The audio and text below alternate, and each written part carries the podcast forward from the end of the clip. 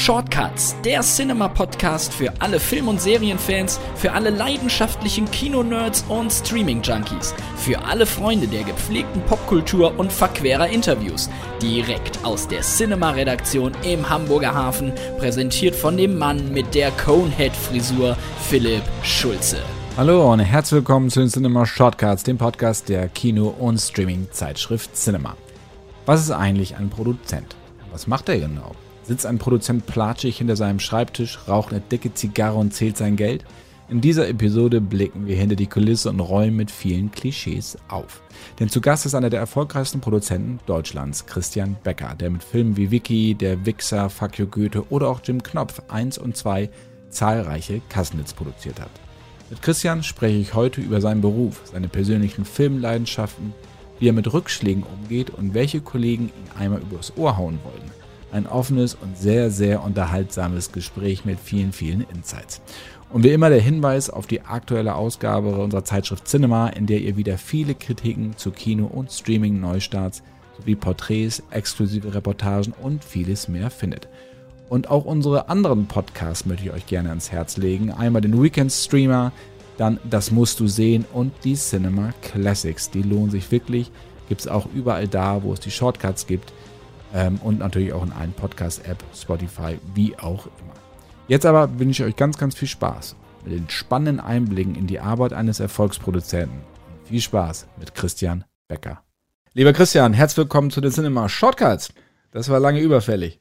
Ja, äh, ich freue mich auch da zu sein. Ähm, gefühlt war schon jeder meiner Regisseure bei dir und bei euch und das ist jetzt ganz cool. Das stimmt. Äh, waren schon einige. Peter Torwart, Sebastian Niemann, da waren schon einige da. Ja, genau. Wir wollen heute unter anderem über deine Arbeit als Produzent sprechen, aber natürlich auch noch ähm, über sehr viel mehr. Fangen wir aber gleich mit dem äh, Begriff des Produzenten an. Jeder, der Filme kennt, weiß, was ein Produzent ist, aber die meisten wissen halt nicht, was ein Produzent ist, weil den Namen kennt man, aber welche Bedeutung das Ganze genau hat, wissen die wenigsten. Äh, ich fange mal an. Also du machst, du bist der Erste, der das Licht anmacht und du bist der Letzte, der das Licht ausmacht. Richtig, so sage ich es immer. Ähm, der, der Produzent ist die ganze Zeit dabei. Und äh, früher gab es, ähm, als es den Titel des Produzenten noch nicht so gab in Deutschland, hat zum Beispiel Horst Wendland, ähm, stand bei ihm immer Gesamtleitung. Und ich finde, Gesamtleitung äh, trifft es auch sehr gut. Dieses äh, Produzentenklischee, dann denken immer ganz viele an den, an den dicken, äh, Zigarre rauchenden, älteren äh, Produzenten, der auf Geldsäcken sitzt. Ähm, aber so ist es nicht. Wenn ich das ähm, an, an Schulen, Universitäten oder auch manchmal im Kindergarten erklären muss, dann ist das am besten zu vergleichen eigentlich mit der Arbeit eines Bauherren. Und jeder kennt mal jemanden, der mal ein Haus gebaut hat. Und das ist eigentlich sehr ähnlich, weil so ein Film ist am Ende des Tages neben dem ganzen emotionalen und neben der ganzen kreativen und der, der Hoffnung, was man damit erreichen kann, ist es ein Projekt. Und äh, genauso geht der Bauherr ein Projekt an. Das heißt, jemand macht sich äh, Gedanken und hat die Idee, ähm, ich habe hier eine, eine Lücke zwischen zwei Häusern, äh, da möchte ich gern ein ähm, sechs äh, Wohnungenhaus bauen. Also äh, geht er hin und erkundigt sich, ob er das Grundstück haben kann, macht einen Preis aus, geht zum Architekten, äh, lässt Pläne entwerfen. Der Produzent hat die Idee zu einem Film, hat einen Roman gelesen, findet das gut. Es kommt ein Drehbuchautor mit einem Drehbuch, äh, ein Regisseur mit einer Idee. Man entwickelt das zusammen und hat am Schluss ein Drehbuch, ein, ein Projektkonzept. Damit geht der Produzent zum Fernsehsender, geht er zu einem Verleih, zu einem Filmverleih, zu einem Streamer äh, wie Netflix, Amazon, Disney Plus oder so. Ähm, und der ähm, Bauherr geht zur Bank, äh, geht zu Investoren, leiht sich das Geld. Der Produzent leiht sich genauso äh, das Geld und äh, geht ähm, neben halt Warner, Konstantin, Sony, äh, irgendwelchen äh, Verleihern dann auch noch zu äh, äh, dem Fernsehsendern RTL, Pro7, ARD, ZDF oder so und leiht sich überall das Geld. Das heißt, die Firmen, der Fernsehsender kauft den Film für die spätere Ausstrahlung, der Streamer ähm, nimmt ihn ähm, äh, vorab, es gibt Sky für Pay-TV, äh, es gibt äh, der, der Filmverleih. Es wird alles aufgeteilt. Der Bauherr hat sein Geld überall zusammen. Also engagiert er Maurer, äh, Trockenbauer, die ganzen Handwerker, Dachdecker. Der Produzent geht hin, ähm, engagiert äh, Kameramann, äh, Regisseur und ähm, äh, Licht, Maske, Kostüm. Der Film wird fertiggestellt, er wird geschnitten, der Film ist fertig. Äh, bei dem Bauherrn ist der, das Haus fertig, es wurde angestrichen, ist bezugsfertig und er übergibt äh, die Wohnungen, sechs Wohnungen an die neuen Eigentümer oder an die Mieter, kriegt dafür Geld. Und der Produzent gibt ähm, die Filmrolle früher, jetzt äh, die digitalen Sendebänder, die, äh, das digitale DCP, die, die Kinodaten an den Verleih und kriegt dafür äh, auch sein Geld und ist dann noch beteiligt.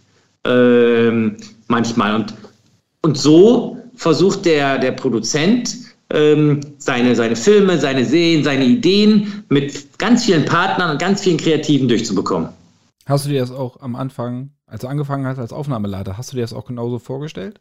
Äh, so, so ein bisschen äh, schon. Also als ich angefangen habe, ich komme aus, aus Krefeld, das ist zwischen Niederrhein und äh, Ruhrgebiet.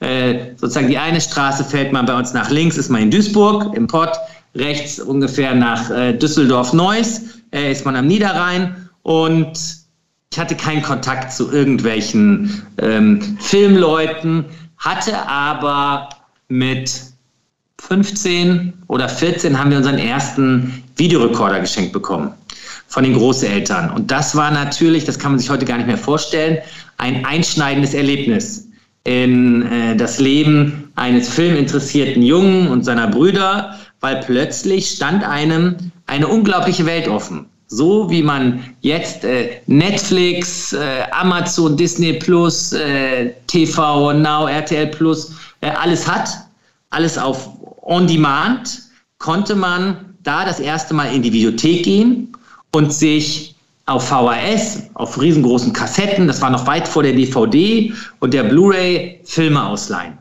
Und da habe ich angefangen, Wochen, Monate, Jahre lang allen möglichen Scheiß zu gucken. Scheiß im wahrsten Sinne des Wortes, weil in den 80ern in den Videotheken gab es neben den großen Kinofilmen auch jede Menge Videoware.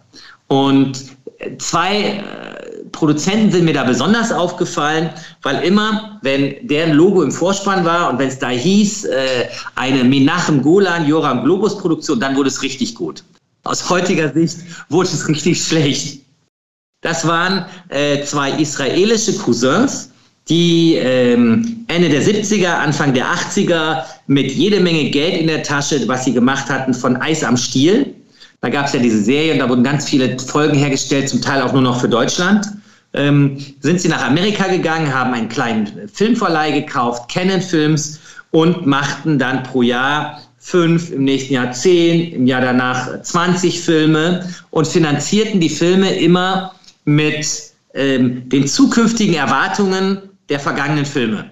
Wir haben also fünf Filme gemacht und sagten, jeder dieser Filme macht äh, zwei Millionen Gewinn, sind zur Bank gegangen und haben sich ähm, 10 Millionen Dollar geliehen. Davon haben sie wiederum zehn Filme gemacht, sind wieder zur Bank gegangen und haben gesagt, die machen 50 Millionen Gewinn und so wurde es immer größer fast schon ein Schneeballsystem, was die gemacht haben. Das wusste man damals natürlich nicht. Und die haben so tolle Filme gemacht wie Missing in Action, American Fighter, äh, Deathwish 2, 3, 4.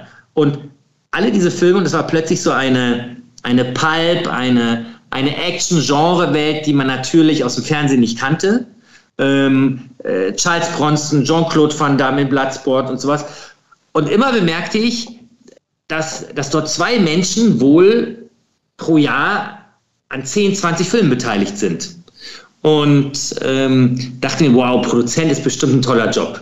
Ähm, und fing dann an zu lesen und mich zu orientieren, aber ich kannte halt keinen. Und deswegen habe ich dann angefangen, ähm, mich zu bewerben bei einer amerikanischen Produktion, was ich in einer Zeitschrift, die ich im Abo hatte, so als als die große Verbindung zur weiten Welt, äh, dem Hollywood Reporter.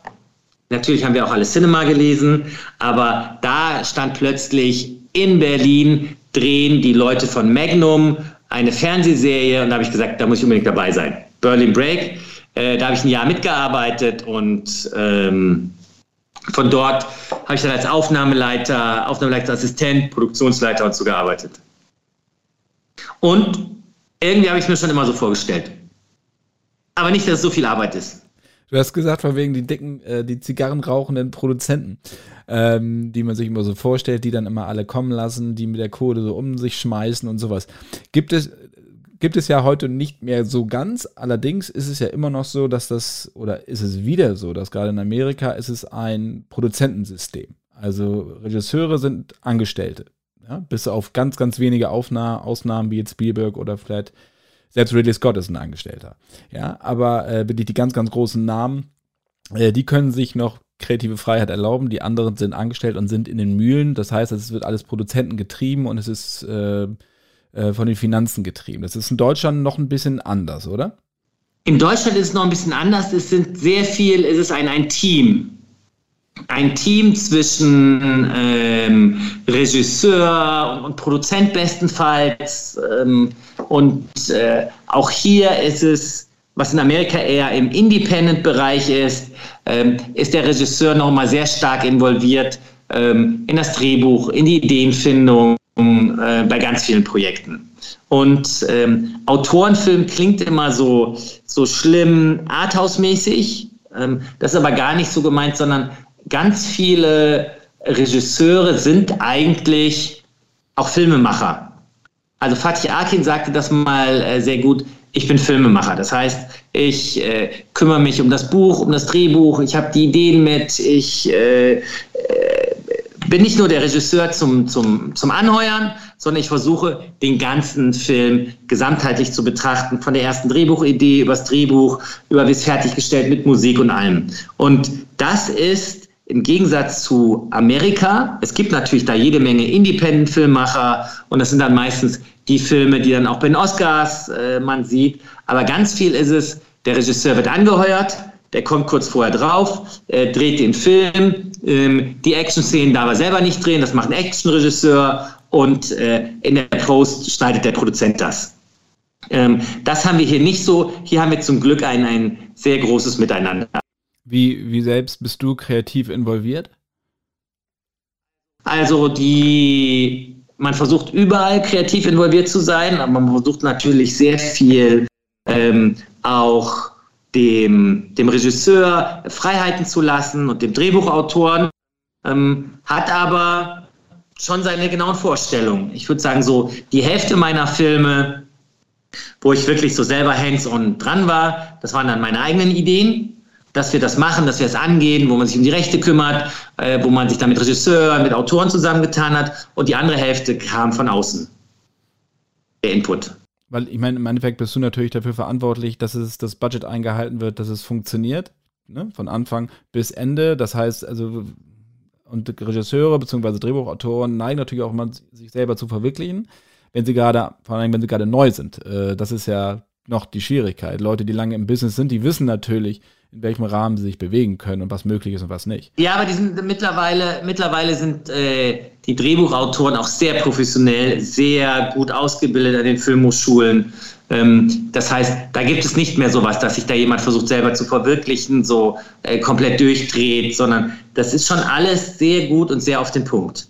Aber wenn man da so, irgendeiner meinte mal, ja, du verfilmst ja deine ganze Jugend, halt mit, mit Vicky, Huibu, äh, Edgar Wallace, äh, Der Wichser, äh, diese Sachen. Das sind aber Sachen, die einen geprägt haben, wo man eine genaue Vorstellung hat. Und manchmal funktioniert es, ähm, wie bei, äh, bei Vicky, äh, bei Welle, äh, bei, bei Wichser. Manchmal äh, funktioniert es leider nicht so, obwohl es äh, wirklich schöner Film geworden ist. Also Screwball-Comedy, Mord ist mein Geschäftliebling von Sebastian Niemann oder Jerry Cotton äh, diese Groschenheft-Verfilmung von Cyril Boss und Philipp Stennert.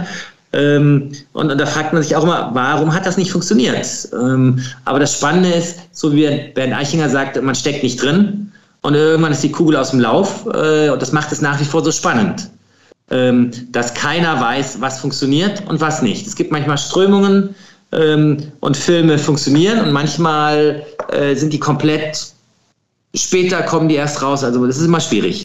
Wie klopfst du einen Film oder eine Idee am Anfang nach dem Erfolgsprinzip ab?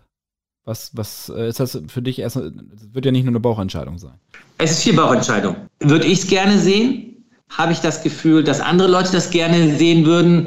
Ähm, Habe ich das Gefühl, dass man damit ähm, irgendwelche Kinder, Jugendlichen, äh, Familien erfreuen kann? Und das alles spielt da so rein. Und wenn man das Gefühl hat, ja, hier kann man was Besonderes machen oder hier kann man äh, was zeigen, ähm, was die Leute noch nicht so gesehen haben, ähm, wie bei, bei Jim Knopf, äh, was Großes, was ein, ein gigantisches Projekt war. Ähm, und das dauert dann manchmal auch eine Zeit lang, bis man alle überzeugt hat. Du hattest Mord ist mein Geschäftliebling, Bud Spencer, Franco Nero dabei gewesen. Da hatte ich auch mit ähm, Sebastian Niemann auch drüber gesprochen. Der kommt auch noch zu Huibu, hatte ich ja mit ihm gesprochen. Die Folge kommt auch ähm, demnächst. Ähm, du hattest auch Jerry Cotton angesprochen von Cyril Boss und Philipp Stennert.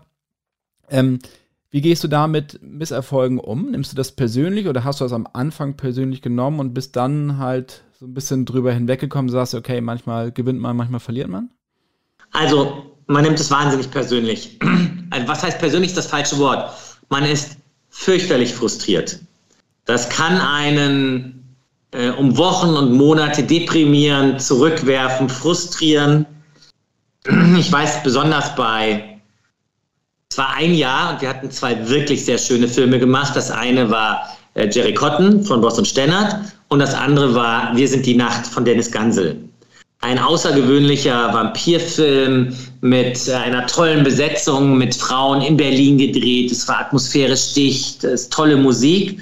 Ähm, und dann Jerry Cotton, der Film war lustig, bunt, toll besetzt. Und beide sind komplett gefloppt.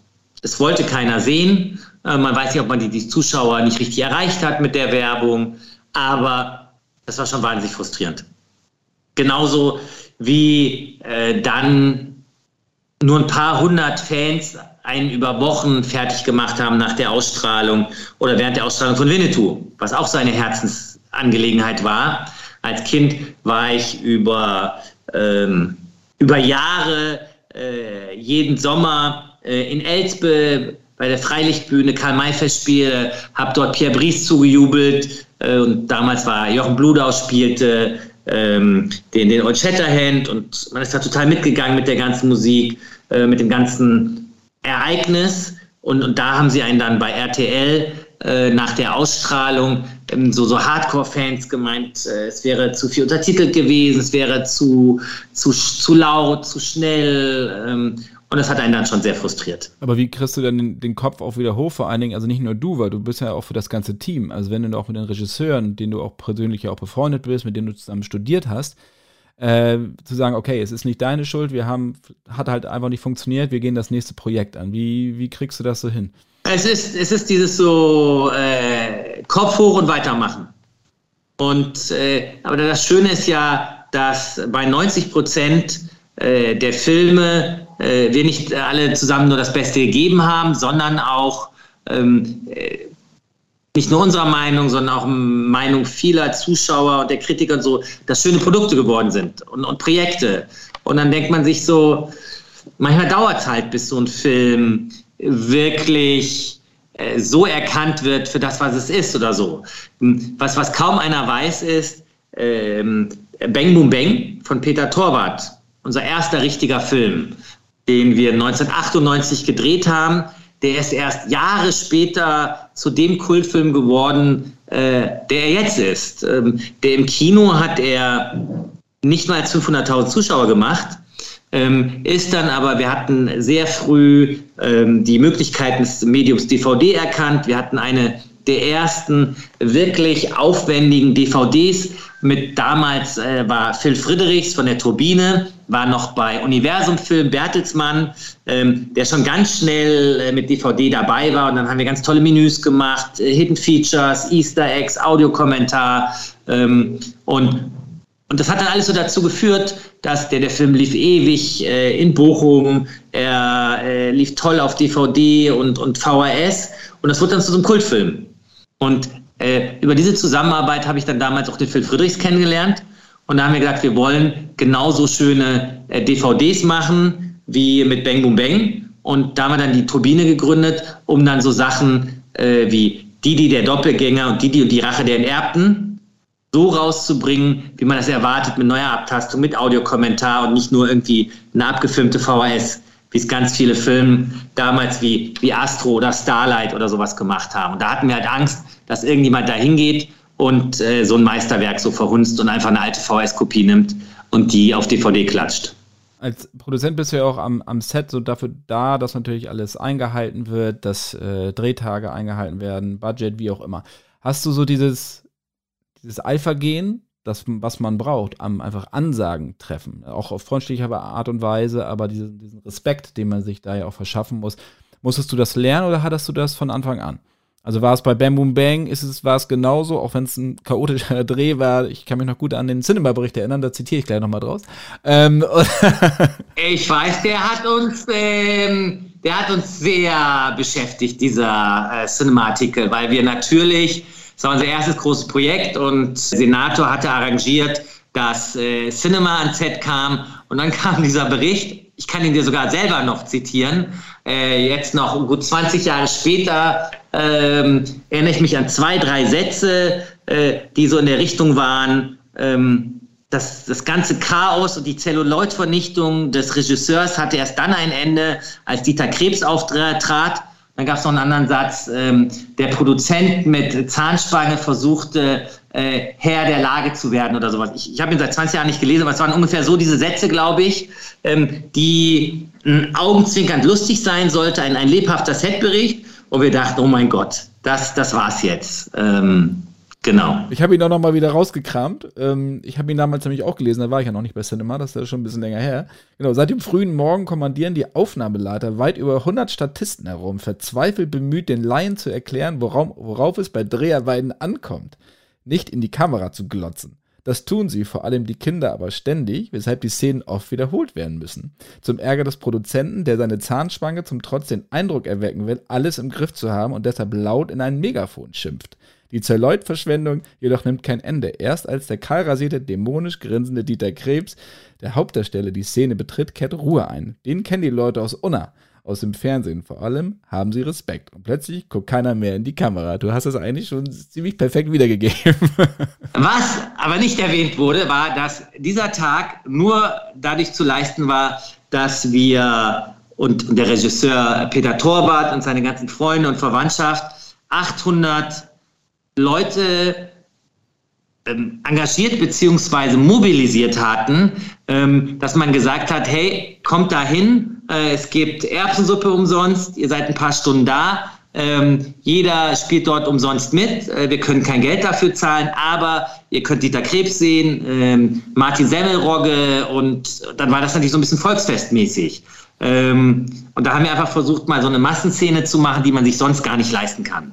Äh, und deshalb war es natürlich auch ein bisschen chaotisch. Und ähm, ich hatte zu der Zeit äh, noch eine Zahnspange, weil ich eine Geschichte mit der Bundeswehr hatte, die mich mitten aus dem Studium ziehen wollten.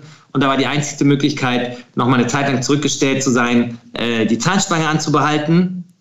Eine, eine feste Zahnspange, ähm, weil ich äh, nach dem Abitur zurückgestellt war. Und in der Woche ist, der hat uns der Aufnahmeleiter verlassen. Das heißt, ich habe nicht als Produzent dort rumgeschrien, sondern war in dem Moment in die Rolle des Set-Aufnahmeleiters eingesprungen. Ähm, und habe äh, versucht, das Set zu schmeißen. Damit hatte ich mir mein Studium finanziert und äh, ist deshalb alles so ein bisschen vermischt gewesen. Ähm, ich würde jetzt nicht als Produzent mit einem Megafon da rumlaufen und äh, da irgendwie Stress machen. Ne, du warst ja auch gerade mal 27, ne? 26, 27, das darf man ja auch nicht vergessen. Und dann so eine große Szene zu äh, kontrollieren, wie du sagst, und noch einen zusätzlichen Job zu machen, den du eigentlich, eigentlich gar nicht haben wolltest. Ähm, ja. Also, wie gesagt, ich weiß auch gar nicht, ehrlicherweise, den Kollegen, der das geschrieben hat, den kenne ich auch gar nicht. Ähm, wenn ich das jetzt so lese, ist es mit Abstand natürlich erstmal lustig, kannst aber natürlich verstehen, damals so dieses Herzblutprojekt und dann kommt so ein Artikel und dann kriegt man so nochmal ins Gesicht geschleudert. Nochmal zurück zur Frage, was den Respekt angeht. Äh, sich Respekt am Set zu verschaffen. Ist das was, was du schon immer in dir hattest oder ist das ein Lernprozess gewesen? Ähm, ich glaube, also genau, das war ja dieser Ausflug jetzt zu Setaufnahmen. Ich habe gemerkt, dass es nicht so, dass es nicht so funktioniert mit, man sagt Sachen einfach nur an. Und man stellt sich hin und schreit rum und ähm, vielleicht hat man solche Sachen auch mal versucht. Aber am besten ist äh, nicht, wenn man versucht, ähm, die Leute zu etwas zu zwingen, sondern wenn wir alle gemeinsam die gleiche Vision haben. Und ich versuche mehr ähm, auf eine, eine freundschaftliche äh, Kumpel, auf Art ähm, gemeinschaftlich kreativ sowas anzugehen und nicht mich dahin zu stellen und zu sagen, ich bin der Produzent, also machen wir es so oder so. Ähm, sondern das funktioniert einmal und beim zweiten Mal gibt es schon Stress.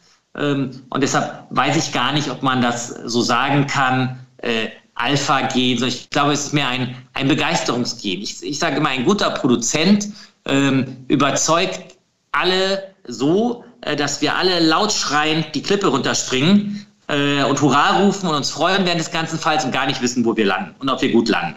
Und, und das kann ein guter Produzent hinbekommen. Du hast, deine Eltern waren Juristen. Wie haben die denn das überhaupt aufgenommen, dass du jetzt in die Filmbranche gehst? Weil das ist ja eigentlich sowas. Also, mein, mein Vater ist in der Tat Jurist, meine Mutter war Lehrerin und Hausfrau und die fanden natürlich am Anfang das schon eher ungewöhnlich. Ähm, sie hatten mitbekommen, also als ich mit dem, mit dem Abi fertig war, ähm, dann ging man zur Berufsberatung, zum Arbeitsamt und dort erklärten sie einem, also mit dem Notenschnitt äh, machen Sie jetzt erstmal zwei, drei Jahre einen Schreibmaschinenkurs und Fremdsprachenkorrespondent und dann haben Sie Glück, dass Sie ins BWL-Studium können. Damals gab es bei BWL Numerus Clausus und ich habe dann gedacht, ich warte doch jetzt nicht zwei, drei Jahre auf ein Studium, weil ich hatte mir ausgemalt, ich nehme äh, ein, ein BWL- oder VWL-Studium, um dann das Kino bei uns in der Stadt zu übernehmen. Äh, das war mein, mein Berufsziel. Ich werde äh, Kinobetreiber, Kinobesitzer ähm, und übernehme unser Kino und dazu muss ich halt Manager werden und muss Management studieren.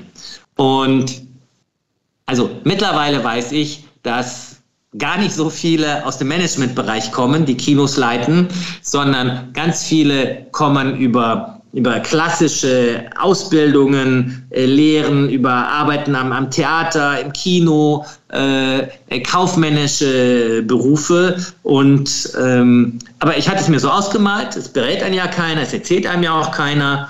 Ähm, und ich dachte, ich studiere jetzt Management, ähm, wollte aber nicht drei Jahre warten und hatte irgendwie so als urbane Legende gehört, es gibt ein Losverfahren. Ein Losverfahren für Studienplätze.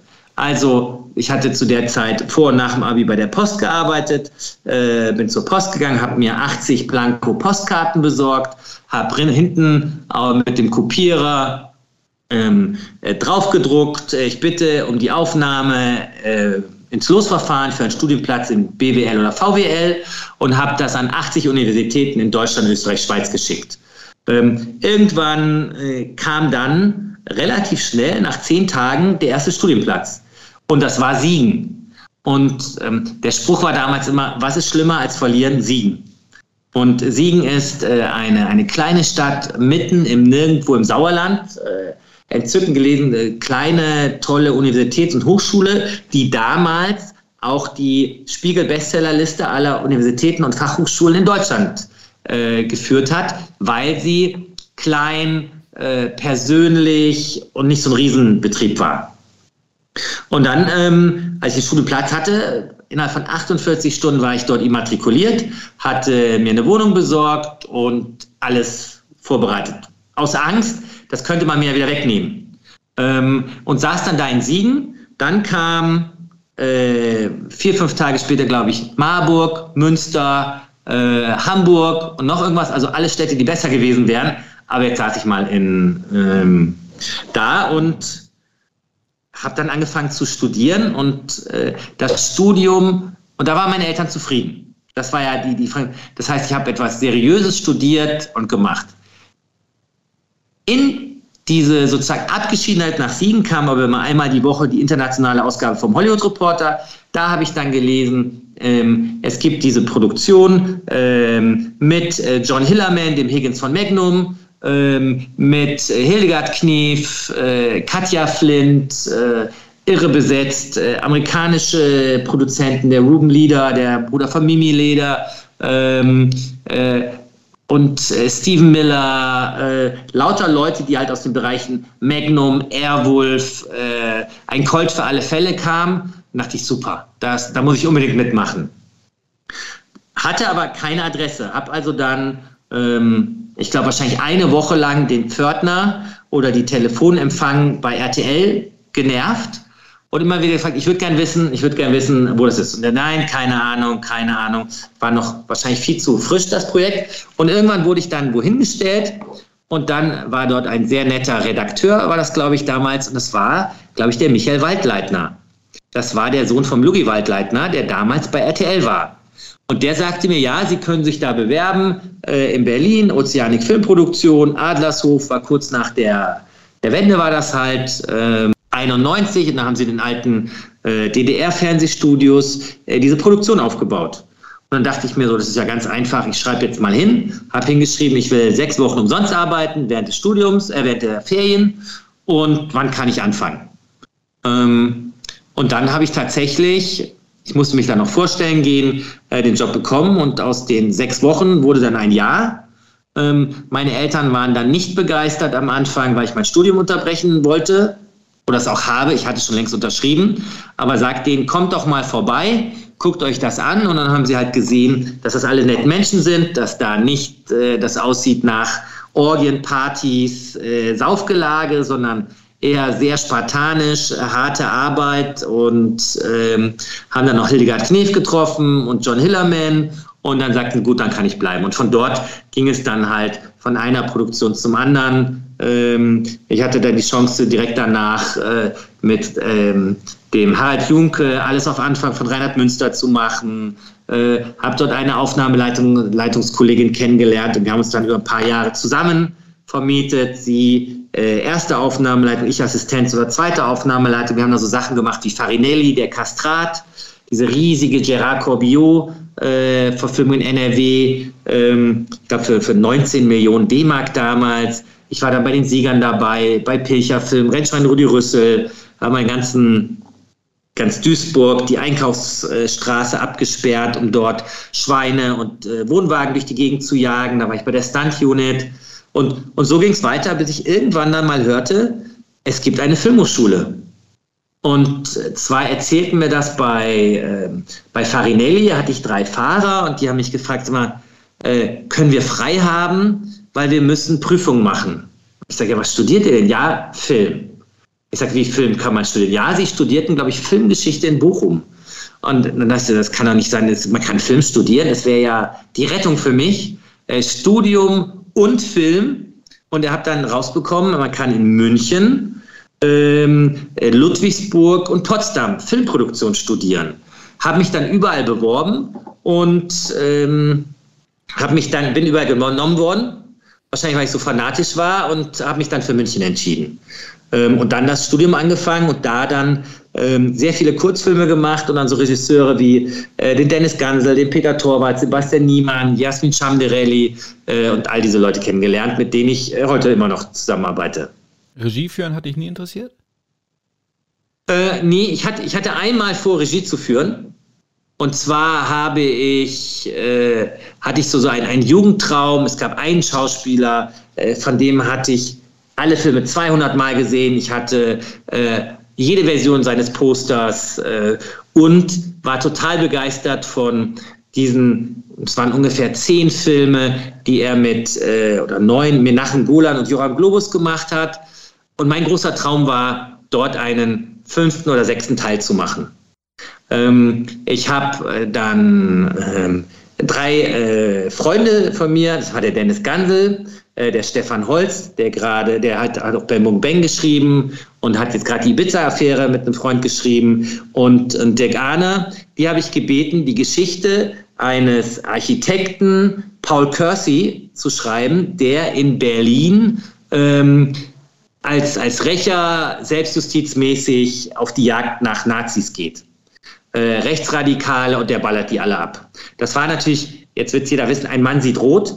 Ein Mann sieht rot äh, sollte der fünfte, damals gab es den oder sechste Teil werden. Ähm, die, äh, in Mailand gab es damals immer eine Filmmesse. Da bin ich dann hingefahren mit meinem äh, damaligen Geschäftspartner, dem äh, Thomas Häberle, der auch die Kinowelt gegründet hat. Und wir haben dann über ähm, Mike Downey, äh, der damals eine Filmzeitschrift hatte, ähm, einen Termin mit Menachem Golan gemacht. Und Menachem Golan stand da äh, auf der Messe mit so einem Tapeziertisch, verkaufte gerade irgendwelche wieder Filme, ähm, hatte sich gerade äh, getrennt von Canon und hatte die 21st Century äh, Film gegründet und hatte dann so Sachen wie äh, Captain America hat er gemacht und äh, so, so ein paar Filme, Schuld und Sühne, ich glaube Krieg und Frieden oder so irgendwas was verfilmt. Mit dem haben wir uns dann getroffen und er meint, okay, er besorgt uns Charles Bronson und er besorgt ähm, uns die Rechte. Äh, wir sollen das finanzieren und äh, dann fingen wir an. Er hat, glaube ich, fünfmal versucht, uns zu betrügen auf dem Weg. Ähm, er sagt, ja, ihr finanziert, aber ihr habt keine Rechte. Das andere Mal, ja, ich, nur ich führe Regie. Ähm, und damals war immer die Idee gewesen oder mein Wunsch, also da würde ich auch gerne Regie führen. Aber es war, glaube ich, nicht die, der künstlerische Anspruch, sondern eher die, die Aussicht, ähm, zwei Monate mit Charles Bronson äh, viel Zeit zu verbringen am Drehort.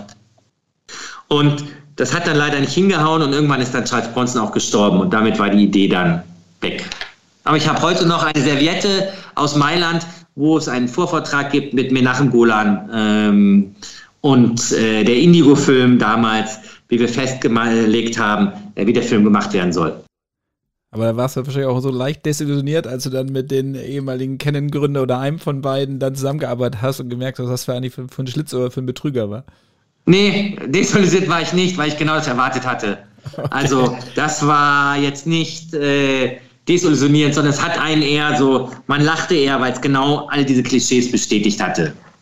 Ja. Und die Doku gab es ja noch nicht. Electric Boogaloo war ja. Nein, Electric Boogaloo und äh, die, die Go-Go Boys, äh, äh die gab es ja erst vor, ich glaube, fünf oder sechs Jahren. Aber ich war auch so begeistert von diesem Film.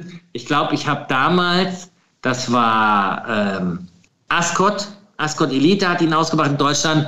Und dann habe ich den, den Marzio Frei angeschrieben und ich hatte vorher schon mal so eine Aktion gemacht, weil die hatten auch die Söldnerfilme von Erwin C. Dietrich rausgebracht. Und da hat er mir tatsächlich ähm, organisiert, dass Erwin C. Dietrich auf 30 oder 50 von diesen ähm, Blu-ray-Neuabtastungen, Soldier-Boxen drauf äh, unterschrieben hat. Die habe ich dann allen meinen Freunden und Regisseuren geschenkt. Und äh, damals, ähm, in dem Jahr zu Weihnachten, hat jeder von mir äh, Electric Boogaloo bekommen, weil die es alle nicht kannten und weil das ja wirklich sehr prägende und, und wichtige äh, Produzenten für mich waren und keiner kannte halt die, ähm, diese Geschichte dahinter. Also gibt es immer noch auf DVD, Blu-ray, sollte man sich auf jeden Fall zulegen, wenn man mit diesen Sachen aufgewachsen ist. Aber auch selbst wenn man mit den Sachen nicht aufgewachsen ist, mit den alten Canon-Filmen, ist es einfach eine Lehrstunde über Filmgeschichte, beziehungsweise wie man Filme produziert oder lieber nicht produziert, was man da einfach für ein, äh, für ein Zinnober um sowas machen kann und danach auf Deutsch gesagt ordentlich auf die Schnauze fällt am Ende des Tages. Du hast ja, in Hollywood heißt es ja gerne, du bist nur so gut wie dein nächster Film. Ja? Ähm, kannst du damit was anfangen? Mit so einem Satz? Du bist immer so gut wie der nächste. Ja, also das ist, ähm, man denkt immer, man hat gerade einen Hit gelandet, also ist der nächste Film irre einfach zu finanzieren und äh, die Leute äh, werden einem äh, das Geld nachschmeißen, aber nein. Es ist jedes Mal ein neuer Kampf, jedes Mal eine neue Herausforderung, aber das macht es auch spannend, ähm, dass man dadurch alle zusammen versucht, ähm, immer wieder was Neues zu schaffen. Aber weil du ja auch gesagt hast, als, als Teamarbeit, dass du hältst deinen Regisseuren ja auch die Treue. Was heißt die Treue? Aber du glaubst ja trotzdem an sie, an, an die, auch wenn sie mal, wenn der Film nicht funktioniert, weil es halt nicht alleine nur ihre Schuld ist. Absolut. Ja, das ist also, man versucht es dann alle zusammen äh, wieder was Neues zu. Und, und ähm, wenn man sich äh, anschaut, äh, wir hatten die Welle, ein Riesenerfolg mit Dennis Geist. Dann hatten wir einen, einen kleinen Freifahrtschein mit Wir sind die Nacht, ist total gefloppt. Äh, und dann haben wir aber irgendwann zusammen auch äh, den äh, Jim Knopf gemacht. Jim Knopf Wild 13, das war dann wieder ein großer Erfolg. Ähm, und, und deshalb äh, war das dann, irgendwie hat das alles gut zusammengepasst und äh, man muss es immer wieder versuchen und dadurch ähm, kriegt man es dann auch irgendwie wieder hin. Und deswegen haben wir so wenig, wir haben äh, sehr viele Wiederholungstäter. Also nicht nur so, so einfach äh, einmal was zusammenarbeiten, sondern immer länger zusammenarbeiten. Also, wie du ja auch gesagt hast, manche Filme brauchen auch ein bisschen, bis sie im Bewusstsein der Leute angekommen sind. Zum Beispiel Goldene Zeiten war, glaube ich, im Kino damals auch nicht so der große Erfolg, weil alle gedacht haben, jetzt kommt Bam Boom Bang die Fortsetzung. Äh, war aber ja von der Tonalität ganz anders. Ähm, ich weiß nur, beste Freunde von mir, Christian und Carsten, an dieser Stelle herzliche Grüße. Die haben diesen Film, glaube ich, 30 Mal gesehen. Und sie gucken ihn immer noch regelmäßig, weil sie sagen, nein, das ist das Maß aller Dinge, ich, wir können ihn mitsprechen. Ähm, der eine arbeitet bei der Bank, der andere ähm, ist Bauingenieur. Also du weißt, wie, wie weit die, die Range geht. Ähm, die, die lieben diesen Film und sind, manche Sachen brauchen halt einfach so ein bisschen. Absolut, es braucht einiges, brauchst du seine Zeit. Hast du manchmal das Gefühl, also es wird ja oft gesagt in der Branche, gerade auch in Deutschland, aber auch Amerika, wenn ich mir die ganze Franchisierung angucke, die ganzen Marvel-Geschichten, dass es da eine, eine, mangelnde Risikobereitschaft gibt. Da wird der Branche ja gerne auch oft vorgeworfen. Ähm, siehst du das genauso? Also es ist natürlich einfacher, Sachen zu finanzieren und Sachen äh, durchzusetzen, die man, ähm, die auf etwas basieren, was schon mal erfolgreich war. Und äh, da gibt es gerade halt bei manchen äh, Filmverleihern, bei, äh, bei manchen Sendern und sowas, oder früher gab es das sehr viel, dass man gesagt hat, lieber etwas, was sich etabliert hat, was funktioniert hat. Ähm, jetzt durch die, die Streamer, aber ist es auch so ein bisschen anders. Die wollen gerade was Neues ausprobieren, die wollen neue Sachen erleben und sehen. Und deswegen ähm, ist das schon ein großer Vorteil, dass es so viele Streamer, so viel Auswahl, so viel Konkurrenz und damit auch viel mehr Nischen bedient werden können. Ähm, und, und deshalb gilt das nicht mehr so ganz.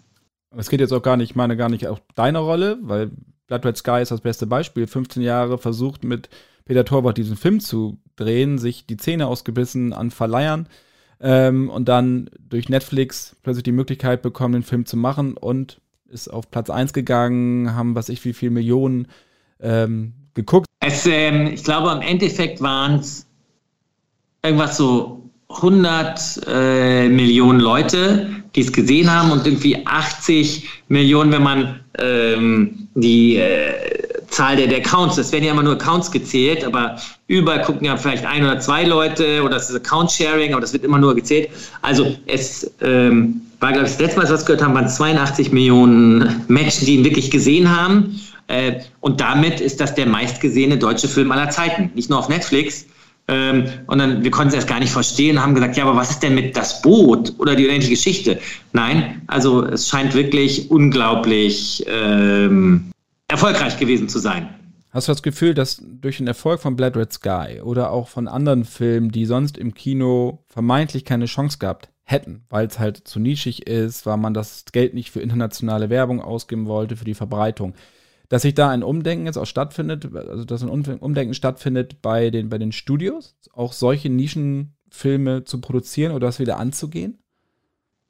Ja, ähm, also gerade durch, durch die Offenheit ähm, der Streamer von Netflix, Amazon, Disney Plus oder so angefangen, ähm, haben die gemerkt, dass auch gerade Genresachen, Nischensachen und sowas schon ihr Publikum finden.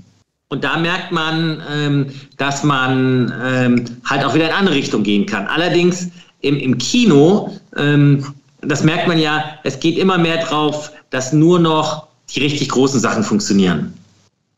Und die Leute bekommen so viel auch angeboten und so viele Möglichkeiten in dem privaten Home Entertainment anzuschauen, dass man ihnen immer mehr bieten muss, dass sie ins Kino gehen, dass sie wirklich ähm, Geld in die Hand nehmen, dass sie von ihrem Sofa aufstehen und ähm, die ganze Familie einpacken und ins Kino gehen.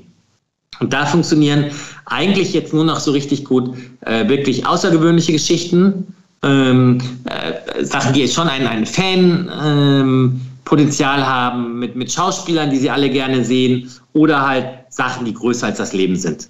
Und deshalb funktionieren halt äh, nach wie vor gerade so, so Marvel, äh, Star Wars, ähm, all diese Sachen wahnsinnig gut.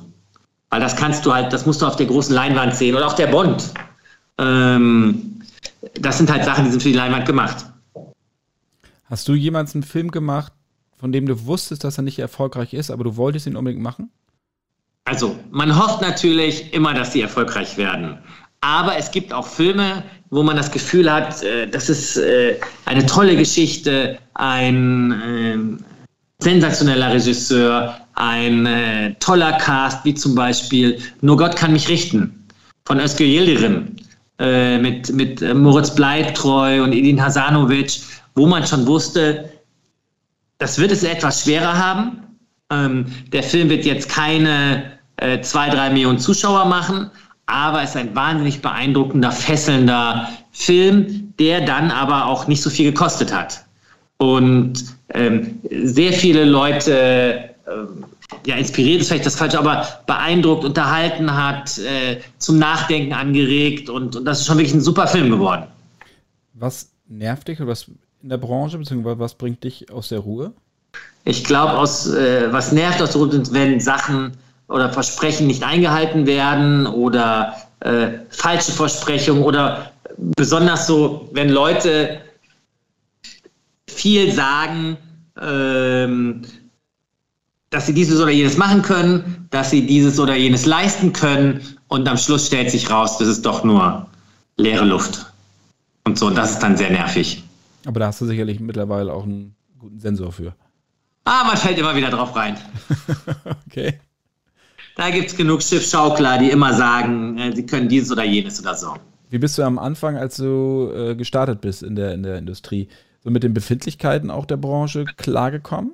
Also gerade was Schauspieler, Regisseur, das Kreative, das Künstlerische. Wie bist du damit klargekommen?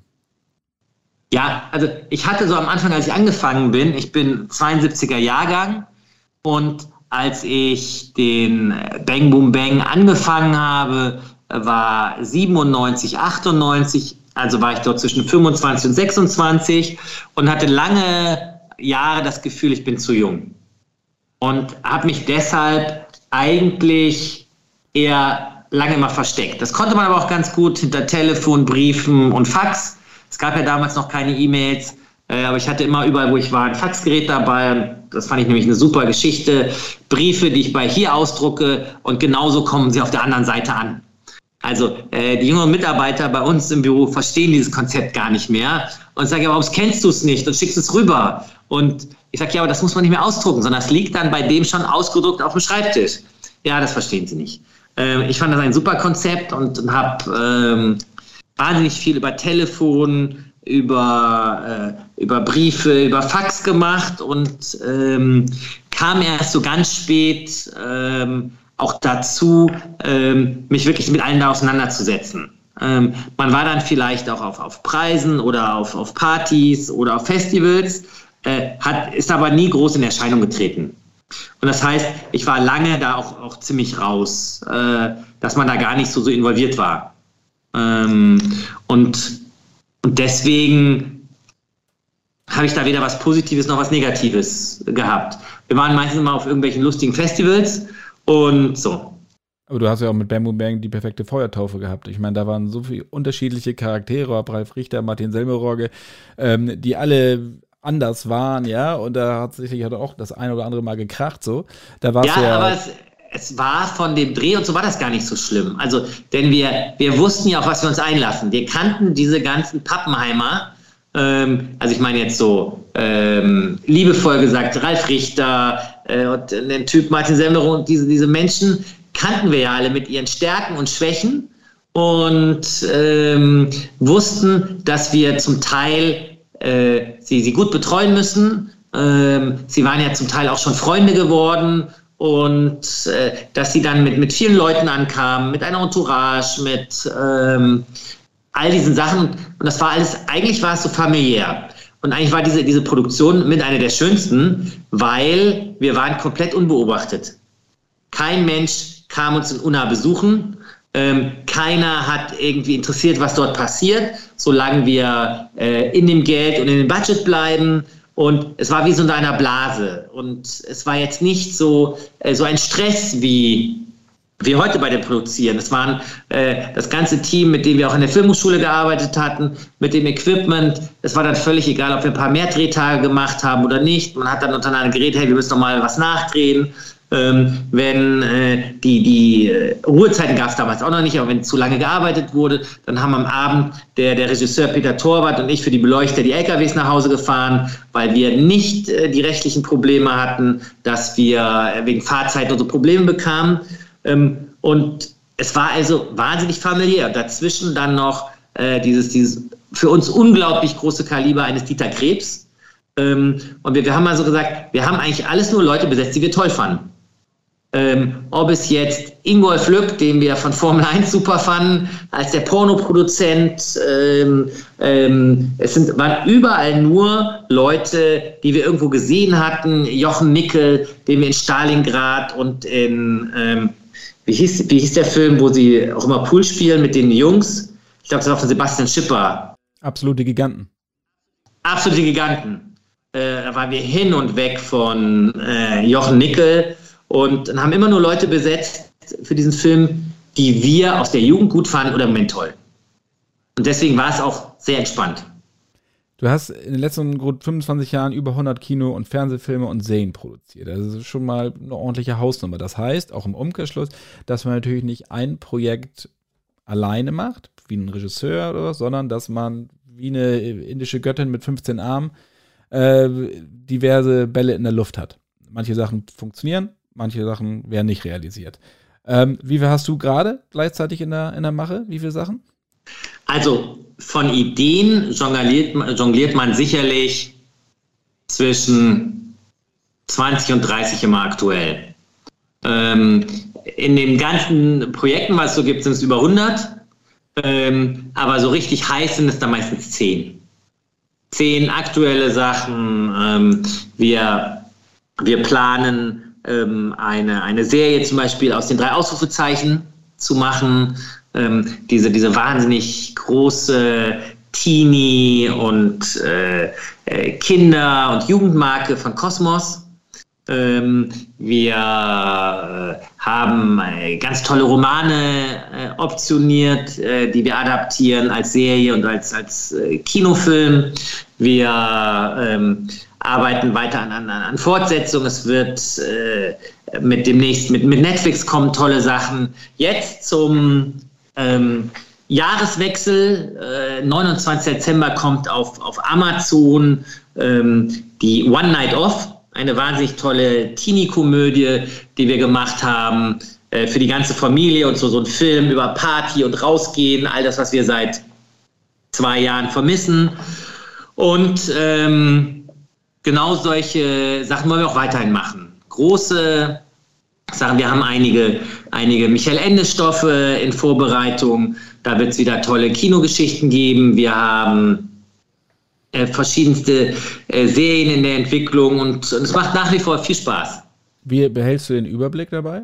Wir sind äh, ein großes Team aus äh, verschiedenen äh, Produzenten, Produzentinnen und äh, Producer, Producerinnen. Äh, wir haben eine, eine tolle dramaturgische Abteilung und Herstellungsleitung und Controlling und Buchhaltung und äh, Projektkoordination. Und wir versuchen uns alle so gegenseitig die Bälle in der Luft zu halten und das auch gemeinschaftlich so hinzubekommen.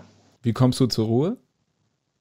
Ähm, man, man kommt eigentlich wenig zur Ruhe. Ähm, früher war es äh, wirklich 24-7, aber seitdem man Kinder hat, äh, verschieben sich auch so ein bisschen ähm, die, die Prioritäten und man weiß, äh, um was man sich äh, auch kümmern muss und äh, sollte und kann. Ähm, und und äh, da kommt man dann mehr zur Ruhe, zwangsläufig durch die Kinder. Christian, vielen, vielen Dank. Vielen Dank für deine Zeit, hat mir viel Spaß gemacht und jederzeit wieder und äh, es ist schön, äh, dass ihr immer noch so engagiert dabei seid und äh, Cinema war für uns alle und ist für uns alle ein wichtiger Teil der, der, der Filmkultur. Fand ich mal super. Also guck immer, du guckst ja immer regelmäßig auch rein. Äh, du hast es ja auch im Abo. Ja. So, insofern äh, bist du da bestens informiert. Danke, Christian. Vielen Dank. Mach's gut. Tschüss. Tschüss.